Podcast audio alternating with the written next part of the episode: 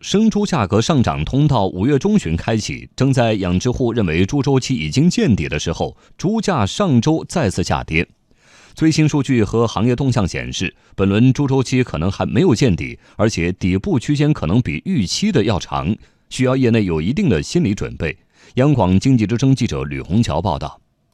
今年以来，我国生猪价格快速下跌，到四月份，二十二个省市生猪平均价格和猪粮比都跌破二零一五年以来最低水平。直到五月中旬，生猪价格开始出现反弹，而且是全国普遍上涨。不过，农信互联分析师夏晨峰告诉记者，这轮行情来得快，去得也快。我们统计的是上涨有两周的时间，是从五月十五号开始的上涨，涨幅最低是从十块钱涨到十一点六、十一点七，这是百分之十七。然后从五月二十七号到现在的话，是一个小幅下跌了。虽然只涨了两周，但有的养殖户认为，猪价震荡之后还会继续上涨，猪周期已经进入上行区间。存栏数据也显示，四月份生猪存栏环比减少百分之零点八，同比减少百分之一点五，生猪市场供大于求的状况正在缓解。不过，对于今年猪价的走势，业内并不乐观。浙江某大型养殖场管理人周行斌说，生猪价格目前还没有见底，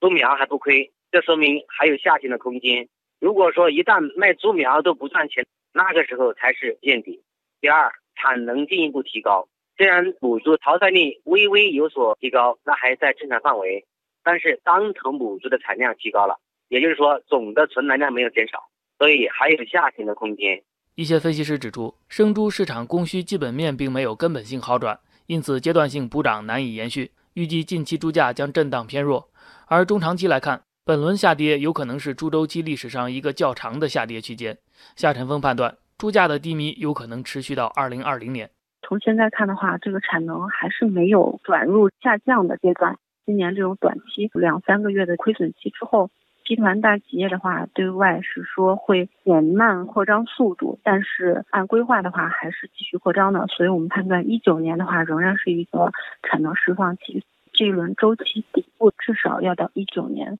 专家提醒，养殖户对此要有充分的心理准备，及时出栏，及时淘汰落后产能母猪，并尽快提高养殖技术，通过降低生产成本来减少损失。也有人指出，猪周期是市场信息不对称造成的。当猪肉价格上涨时，养殖户扩大生产规模，导致供过于求，价格下跌；而猪价下跌后，养殖户又减少生产规模，导致供不应求，价格上涨。因此，可以引入期货等金融衍生品交易，实现套期保值。据了解，我国生猪期货已经酝酿多年。今年年初，证监会已经正式批复大连商品交易所的生猪期货立项申请。不过，在中国农科院信息研究所副研究员朱增勇看来，我国生猪规模化养殖水平低，生猪期货要真正发挥作用，还有不小的困难。通过期货有助于对未来的价格有个指导作用，但是我们现在大概有四千万的养殖户，连接市场和养殖户的桥梁就是这个经纪人。那么养殖户他出售了这个生猪以后，他跟那个市场就没有关系了。如果说金融主体跟养殖户还有屠宰场之间，他没有建立一个有效的合作机制的话，生猪期货有可能只是成为金融机构赚取收益的一个工具。